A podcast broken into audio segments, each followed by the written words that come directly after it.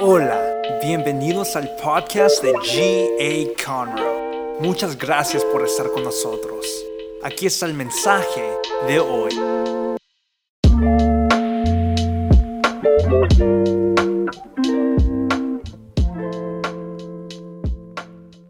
Estamos agradecidos de estar en la casa de Dios. ¿Cuántos dicen amén? Hemos estado en una serie que se llama Edificando para el Futuro. Ya hemos estado en esta serie tres semanas y creo que ha bendecido la vida de muchos de ustedes. ¿Cuántos dicen amén? Y Dios ha sido bueno, Dios ha sido fiel. Hoy es un día especial. Si es tu primera vez aquí, quiero empezar diciendo bienvenido. Nuestra iglesia te da una bienvenida así. Cada año nosotros ah, recogemos una ofrenda que se llama Edificando para el Futuro y lo hacemos nosotros con el corazón de que estamos edificando la casa de Dios para las futuras generaciones que vienen detrás de nosotros. Entonces, si es tu primera vez aquí, dices, ¿qué es esto? Es nuestra manera una vez al año de decirle a Dios, queremos edificar para estas siguientes generaciones y lo hacemos no todos dando igual, pero todos dando con el mismo sacrificio. Entonces, hoy quiero hablarte sobre por qué edificamos para el futuro. Ahí donde estás, quiero que cierres tus ojos. Vamos a orar por la palabra de Dios. Dios, gracias por, por tu palabra que, que nos da vida, que nos, que nos da esperanza cuando la necesitamos. Y en esta mañana queremos escuchar de parte de ti. Queremos que tú nos hables, que tú nos ministres. Señor, cambia nuestra mente, cambia nuestro corazón. Te lo agradecemos en el nombre de Cristo Jesús. Amén y amén. Si quieres abrir tu Biblia, Segunda de Reyes, capítulo 4, vamos a estar en los versículos del 1 al 7 y quiero leerte esta historia sobre una familia.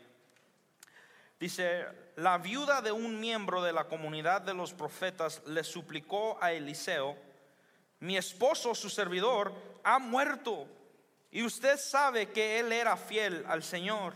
Y ahora resulta que el hombre con quien estamos endeudados ha venido para llevarse a mis dos hijos como esclavos. Entonces eh, falleció un hombre él tenía estas deudas y en ese entonces no nomás podías pagar con plata la deuda, sino que también te podían quitar a tus hijos y los podían usar como esclavos. Sigue diciendo, ¿y qué puedo hacer por ti? Le preguntó Eliseo.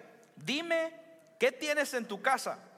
Su servidora no tiene nada en casa, le respondió, excepto un poco de aceite. Eliseo le ordenó, sal y pide a tus vecinos que te presten vasijas, consigue todas las que puedes. Entonces, veamos un momento simplemente como no le dice, ve y pídele a la gente ayuda, ve y pídeles aceite. Simplemente él le dice, ve a pedir vasijas. En otras palabras, ve y recoge las vasijas y Dios va a llenarlas. Entonces sigue diciendo versículo 4, luego entra en la casa con tus hijos y cierra la puerta. Echa aceite en todas las vasijas y a medida que las llenes, ponlas aparte. Enseguida la mujer dejó a Eliseo y se fue. Luego se encerró con sus hijos y empezó a llenar las vasijas que ellos le pasaban. Cuando ya todas estuvieron llenas, ella le pidió a uno de sus hijos que le pasara otra más. Y él respondió, ya no hay. Y en ese momento se acabó el aceite. Quiero que notemos también cómo no es Dios el que se queda sin aceite, sino es ella quien se queda sin vasijas. Te lo diré de esta manera, cuando nosotros le ponemos vasijas al Señor, Él derrama de unción fresca. Entonces, si nosotros le creemos de una manera grande a Dios, no es porque Dios a Dios se le acabaron los milagros, es porque tal vez nosotros no tenemos la fe para ponerle una vasija, decirle, Dios llena esa vasija, yo sé que tú tienes el poder para llenarla con aceite. Entonces, otra vez, no es que a Dios se le acabó el aceite, a ella se le acabó qué? La vasija. Sigue diciendo, la mujer fue y se lo contó al hombre de Dios quien le mandó, ahora ve a vender el aceite y paga tus deudas con el dinero que te sobre. Podrán vivir tú y tus hijos. Y quiero ver por unos momentos el milagro de esta familia, de estos muchachos, para hablar cómo es que nosotros edificamos una iglesia para la siguiente generación. Un estudio reciente dice que el 85% de las personas reciben a Cristo antes de los 18 años. 85%, 85 personas. Si eso es cierto, entonces eso quiere decir que radicalmente tenemos que estar comprometidos al futuro y a nuestras generaciones. No nomás a lo que nosotros sabemos, no nomás a lo que nosotros hemos conocido, sino es pedirle, Dios, ayúdanos a alcanzar a esta generación de, que tienen de 1 a 18 años ahorita para que ellos te puedan aceptar en su corazón ahorita. Que no tengamos un problema con eso. Entonces, la meta es edificar un ministerio basado en el futuro, es edificar un ministerio que vaya a alcanzar las siguientes generaciones. No una iglesia que diga, bueno, ya Dios nos alcanzó a nosotros y aquí se muere la cosa. Sino es decir, mis hijos, sus hijos, los hijos de sus hijos, hasta mil generaciones, hasta que venga Cristo, van a servir a Jehová en esta casa. Entonces, ¿por qué edificamos para el futuro? Aquí está lo primero, edificamos para la siguiente generación. Edificamos porque tenemos hijos, tenemos hijas, algunos de ustedes tienen nietos y, queremos que ellos tengan un lugar que ellos puedan llamar casa. Estamos agradecidos y honramos el pasado, pero debemos de ser fuertemente leales al futuro. Les voy a decir esto, los niños ahorita en, este, este tiempo son un 22% de la población, pero son el 100% del futuro. ¿Están conmigo en eso? Ahorita tal vez son un, porcentaje pequeño, pero en un futuro van a ser el 100%. Entonces por eso nosotros debemos de llegar al corazón, le, dicen Generation Z. Y eso es la gente que nació en el 1997 hasta el 2012. Entonces nosotros no estamos edificando esta iglesia para qué es lo que nos gusta a nosotros. Yo sé que a algunos de ustedes, si pudieran bajarle el volumen de la música, lo hicieran. Y si pudieran prender un poquito una luz, lo hicieran. Pero les estoy diciendo esto, nosotros estamos mirando y es, Cristo ya nos alcanzó a nosotros, ahora queremos que Él alcance a nuestras generaciones. Y nosotros vamos a hacer todo lo que nosotros podamos hacer para que el Evangelio llegue a la vida de cada uno de esos jóvenes, para que ellos puedan servir a Dios radicalmente. Seremos una iglesia que sigue la presencia de Dios para que la siguiente generación también pueda seguir la presencia de Dios. Seremos una iglesia que dice, Dios, úsanos a nosotros para alcanzar a la siguiente generación. Cuando vemos la historia de esta familia, vemos que el patriarca, el papá, se muere y deja deuda y, por la razón de la deuda llega la persona y dice, ahora te voy a quitar a tus hijos porque me debes dinero. Entonces la consecuencia de no edificar para el futuro de ese padre fue que sus hijos iban a ir como esclavos. Les diré esto, la consecuencia de una iglesia que no edifica para el futuro es que la cultura toma a nuestros hijos y a nuestras generaciones como esclavos porque ya no quieren venir a la iglesia, ya no quieren escuchar la palabra de Dios, ya no quieren estar bajo un pastor, ya no les gusta la autoridad. Pero ¿qué es lo que nosotros decimos? Mientras que nosotros estemos aquí, edificaremos un templo, edificaremos una casa, edificaremos una iglesia para que nuestras generaciones conozcan a Cristo y no sean esclavos ellos del pecado, no sean esclavos ellos de la cultura, sino que sean esclavos a Jesucristo. Podemos aprender nosotros mucho de esta familia. Podemos aprender de la mujer que en el momento donde se le acabaron las vasijas, se secó el aceite. Eso quiere decir que lo más que le creemos a Dios, lo más Él está dispuesto a hacer. El aceite no se acabó solo por acabarse, se acabó porque ya no había vasijas. Y lo que yo creo es que si nosotros hoy en este día le podemos poner vasijas al Señor, Él derramará una fresca unción sobre nosotros. Él derramará un fresco ah, aceite en nuestras vasijas. Si nosotros ponemos delante de Dios nuestra fe, Dios va a hacer el milagro. Esto es lo que Dios me estaba hablando y lo que siento en mi corazón a compartirte es este versículo que Dios me estaba hablando, Éxodo 25, 8, y dice, y harán un santuario en mi honor, y yo habitaré en medio de ellos. Y es mi convicción que si nosotros le edificamos una casa a Dios, Dios va a morar en esa casa. Es mi convicción que si le terminamos ese gimnasio al Señor, Dios va a morar en ese gimnasio cuando se lo santifiquemos para Él. Esa es mi convicción, que tú no nomás estás en un lugar, sino que estás en la casa de Dios.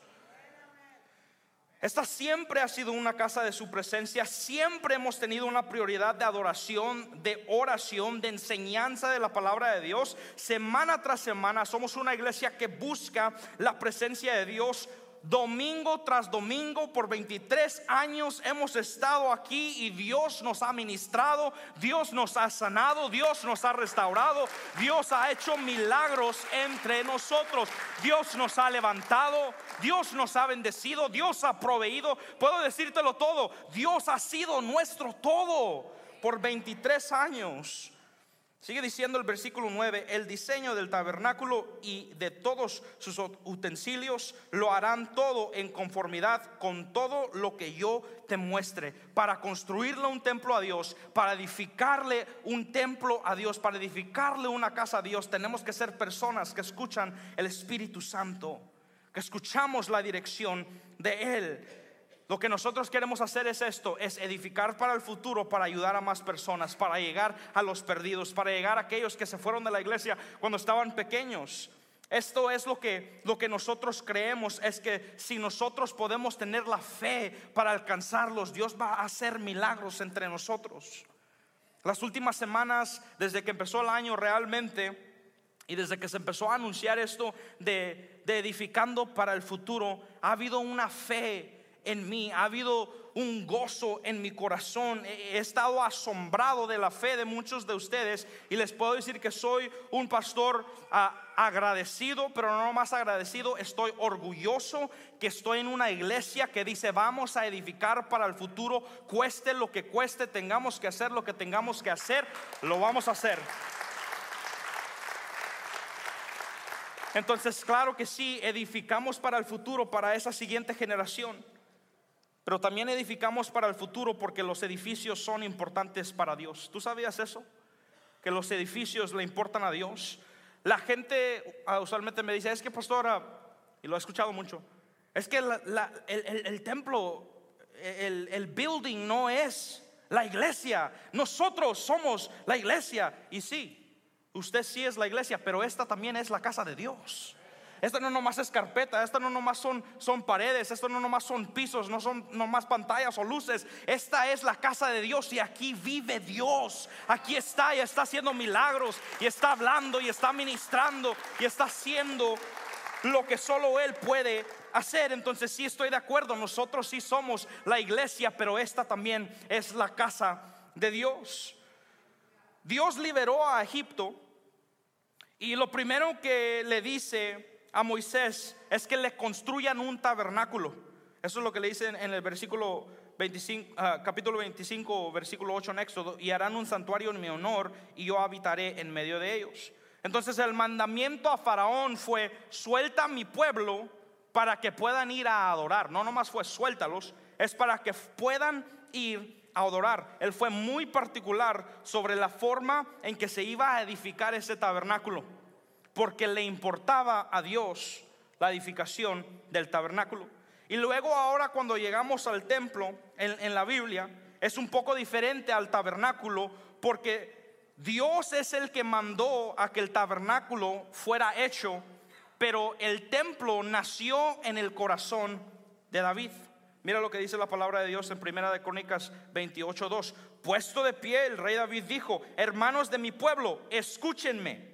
Yo tenía en mi corazón edificar una casa para que en él reposara el arca del pacto del Señor nuestro Dios y sirviera como estrado de sus pies. Ya tenía todo listo para construirlo. Entonces, el tabernáculo era un mandato, pero el templo salió del corazón de David. David dice esto, está en mi corazón edificarle una casa a Dios. Y en Primera de Reyes, capítulo 8, vemos que Dios le dice a David, esto es algo bueno, Dios se agrada porque David le quiso construir o edificar una casa.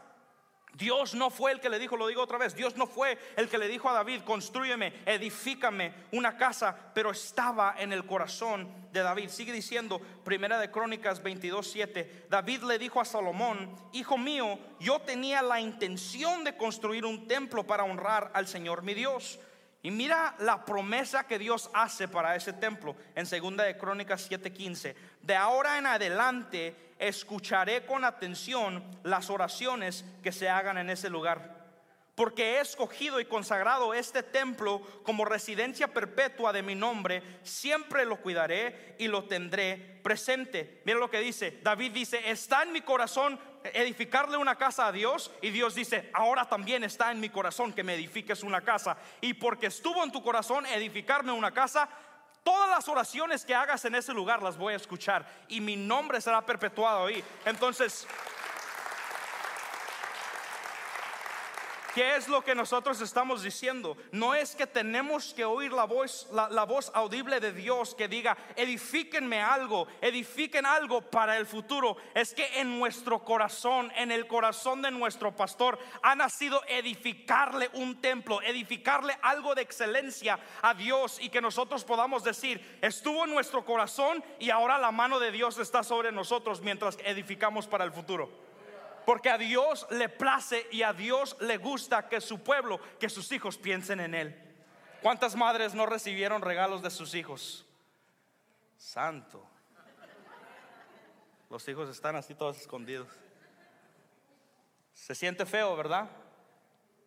Entonces, qué bonito se siente cuando del corazón tal vez no tengan la plata, pero te escriban una carta, te hagan un drawing en G-Kids, te den un dólar ¿Cuántos han recibido un dólar de sus hijos?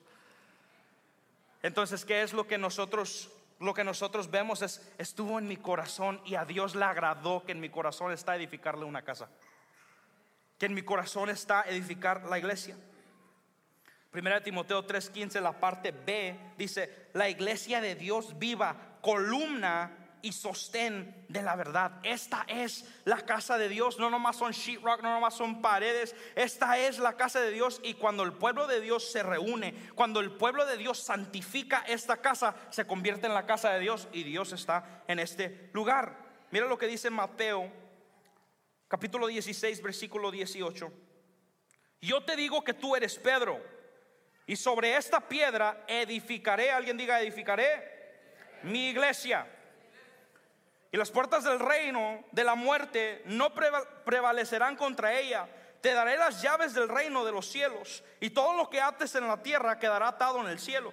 Y todo lo que desates en la tierra quedará desatado en el cielo. Y eso es lo que yo pienso de este versículo. Yo quiero vivir mi vida entera edificando lo único que Jesús está edificando. Y eso es la iglesia. Quiero vivir mi vida entera y quiero ser una persona que edifica al pueblo de Dios y que edifica a la iglesia. Deberíamos querer vivir nuestra vida edificando lo único, escucha eso, lo único que Jesús está edificando es edificar la iglesia. Yo no sé tú, pero cuando yo le di mi servicio a Dios, cuando yo le entregué mi, vida a Dios, yo no he recibido nada más que bendición y, sostén y, a un proveedor en mi vida. Cuando yo le di eso a Dios. Y, decidí, voy a edificar la iglesia y el resto de mi vida quiero pasármela diciendo, edifiqué lo único que Jesús está edificando y esa es la iglesia. Entonces edificamos para el futuro por nuestras siguientes generaciones. Edificamos para el futuro porque a Dios le importan los edificios. A Dios le importa cuando nos reunimos aquí, lo honramos en reverencia y cuando levantamos nuestras manos y lo alabamos y esperamos y tenemos fe. Y, muchos de nosotros hemos llegado aquí y tal vez hemos tenido corazones cargados y hemos tenido eh, tal vez, no sé, preocupaciones. El pastor decía en la mañana que eh, eh, él, él usualmente camina y uno de esos días estaba él saliendo y había un hermano que estaba caminando de acá para allá, de acá para allá, de acá para allá. Y cuando él se le acercó a ese hermano, él le dijo, es que esta es mi iglesia. Y yo me quería acercar hasta solo a las puertas para recibir algo de parte de Dios. Y, es, es lo que nosotros creemos, es que en este lugar está la presencia de Dios, está el poder de Dios, que Dios nos habla, que Dios nos ministra. Por eso nosotros edificamos para el futuro y aquí está lo último y lo voy a pedir al equipo que, que pueda pasar. Edificamos para el futuro porque las personas le importan a Dios. Las personas le importan a Dios.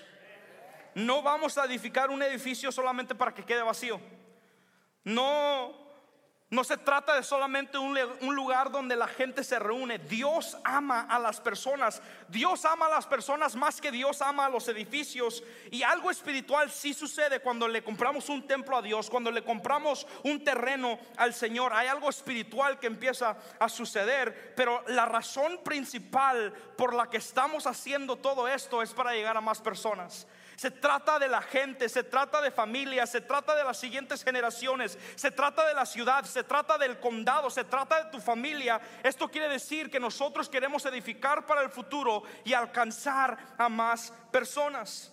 Isaías 54:2 dice, ensancha el espacio de tu carpa y despliega las cortinas de tu morada. No te limites. Alguien diga, no te limites. Alarga tus cuerdas y refuerza tus estacas, porque a derecha y a izquierda te extenderás.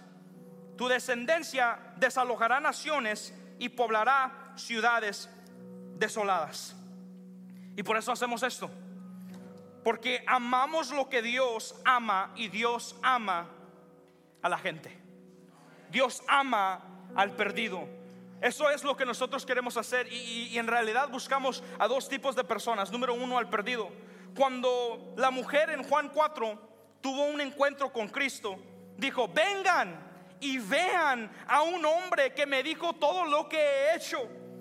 Y la verdad de eso es que tenían que tener un lugar para que esas personas puedan venir a ver eso. Entonces nosotros hacemos la misma invitación a los perdidos. Ven a mi iglesia, ven, escucha esta prédica, ven, escucha esta música. Tus hijos van a amar a G-Kids. Va a ser un lugar excelente, es un lugar para ti. Ven y ve lo que Dios va a hacer en tu vida si te entregas a Él en esta casa. Ven y mira lo que Dios puede hacer. Es nuestra invitación al perdido. Porque nos importa llenar el cielo y robarle almas al enemigo. ¿Cuántos dicen amén? Hacemos todo esto por los perdidos, pero también hacemos todo esto por la gente que conoce a Jesús, pero tal vez han sido heridos. Y, y- y queremos traerlos de regreso a esas ovejas perdidas con adoración apasionada, con oraciones audaces, con predicación ungida, con una comunidad profunda y decirle, mira lo que está pasando en casa, Dios está haciendo algo nuevo, Dios está derramando un aceite, una unción nueva sobre nosotros. Ven y sé parte de lo que Dios está haciendo en nuestra casa. Ven y edifica para el futuro con nosotros. Hacemos esto para que la gente conozca más de Cristo. Entonces, quiero terminar diciéndote esto. Esta es la razón por la que hoy yo y mi familia estamos dando. Ayer yo y mi esposa en nuestra sala oramos por nuestra ofrenda y le pedimos a Dios que hiciera lo que solo Él puede hacer. Y, y te quiero leer esta razón por la cual yo y mi familia estamos dando para edificando para el futuro.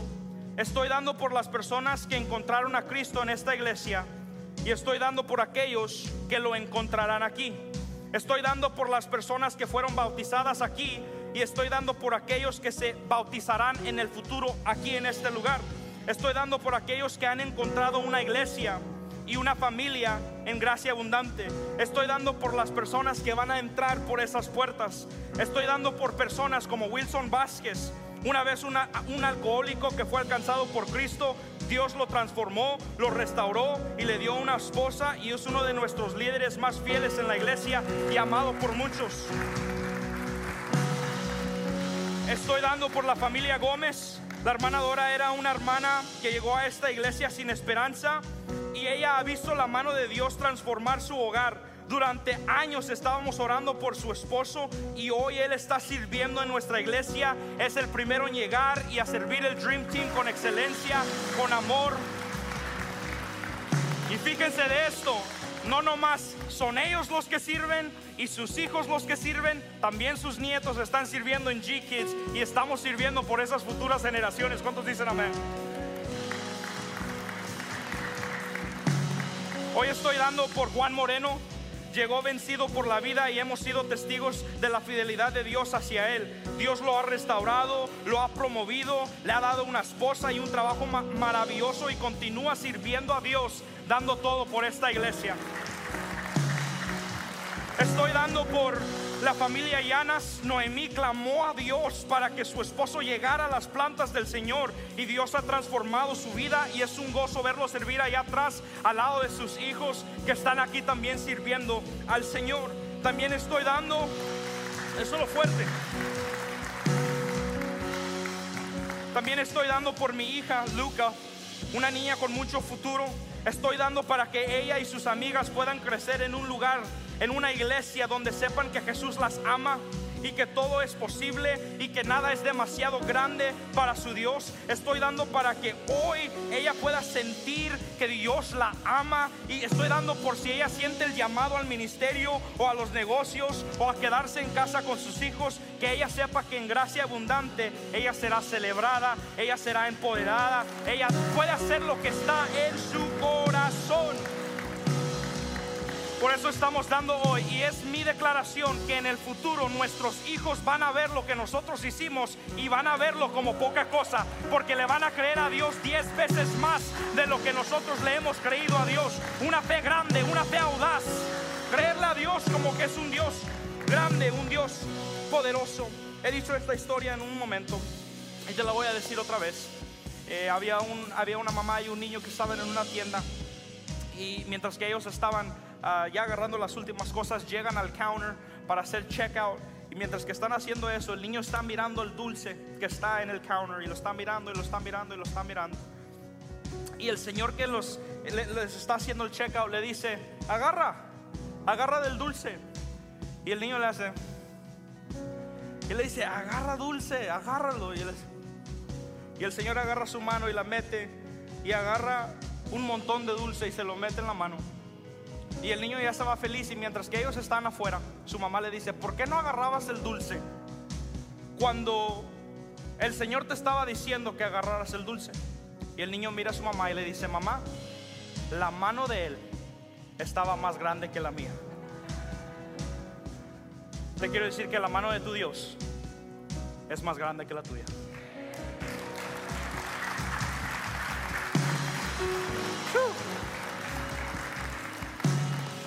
Yo no estoy, yo, le decía al equipo de alabanza ahorita, da con sacrificio porque cinco dólares que tú des no, no nos va a construir el, el, edificio. Pero yo estoy, yo estoy pensando y tenemos una fe de que la mano de Dios, alguien está conmigo esta mañana, de que la mano de Dios es más grande que nuestra mano. Nosotros estamos pactando una ofrenda y le estamos diciendo, Dios, yo lo voy a dar con fe. Y tú vas a hacer lo que tú estás haciendo. La semana pasada les decía, nosotros no traemos nuestro dinero a un hombre.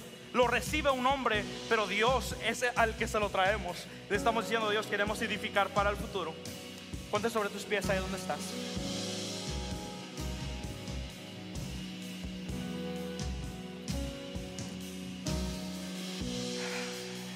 Esto es lo que yo te quiero decir.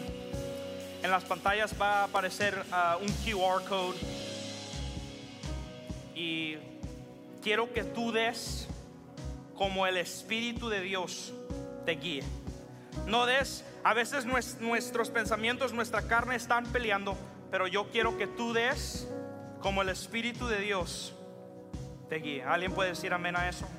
Aquí en la pantalla va a salir un QR code y esas son las maneras de las que nosotros podemos dar. Podemos dar en línea en graciachurch.com. Puedes enviar un mensaje al 77977 efectivo, cheque, tarjeta.